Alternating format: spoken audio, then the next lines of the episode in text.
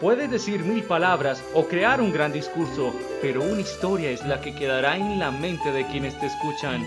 Soy Wilmar Cadena y te doy la bienvenida a este podcast de Historias Poderosas. Hola, ¿qué tal? Sean bienvenidos a este nuevo episodio de Historias Poderosas.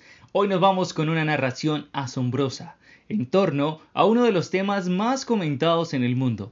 Así que prendemos motores e iniciamos en 3, 2, 1. Bienvenidos. El reloj marcaba las 11 pm y la profe Lucía daba vueltas y vueltas en su cama sin poder conciliar el sueño.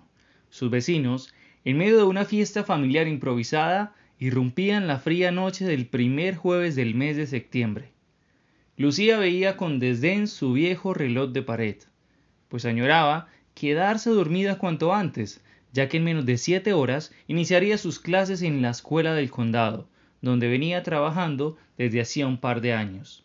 Sin lograr mayor resultado, se puso en pie y observó a través de su cortina de persianas cómo sus vecinos se divertían usando tan solo un par de globos, un bolígrafo y una inmensa alegría que se recreaba en medio de fuertes carcajadas de los cinco integrantes de la familia Racing. De repente, algo en la mente de Lucía de 31 años hizo clic, generando que sus pupilas se dilataran considerablemente, dando la señal de que una gran idea se había generado. Así que la profe buscó una agenda y escribió durante algunos minutos sin parar la gran idea que provenía de la familia Racing.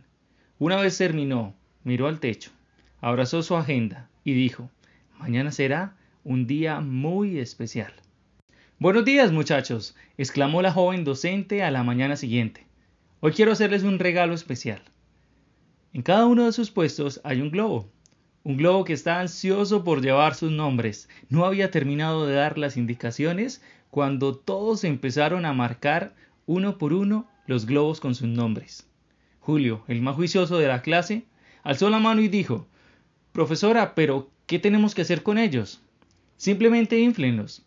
Se aseguran de que no se salga al aire y los dejan en el piso respondió la profesora Lucía.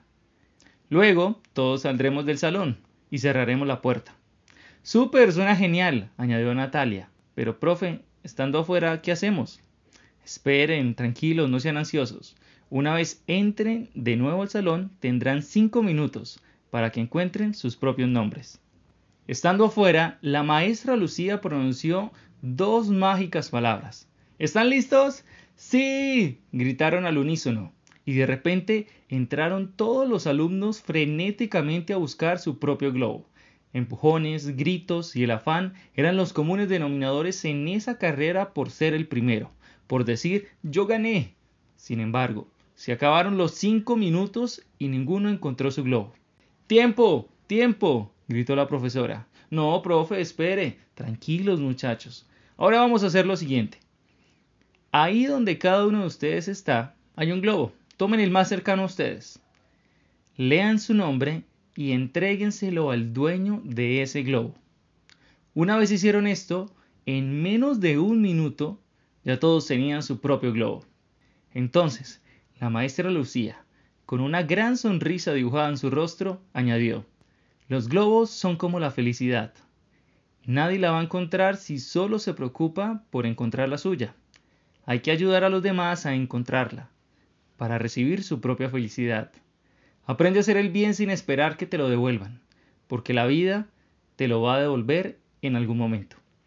En ese momento, aquella actividad fue tan, pero tan memorable, que en la reunión de egresados 25 años después de haber terminado el colegio, aquella generación recuerda con cariño aquel día en que la maestra Lucía les enseñó cómo encontrar la felicidad. Una gran historia para poner en práctica. Y de esta forma termina este gran episodio de Historias Poderosas. Soy Wilmar Cadena y recuerda que así como compartes una buena canción, las buenas historias merecen ser compartidas. Síguenos en nuestras redes sociales y nos vemos en un próximo episodio. Hasta la próxima.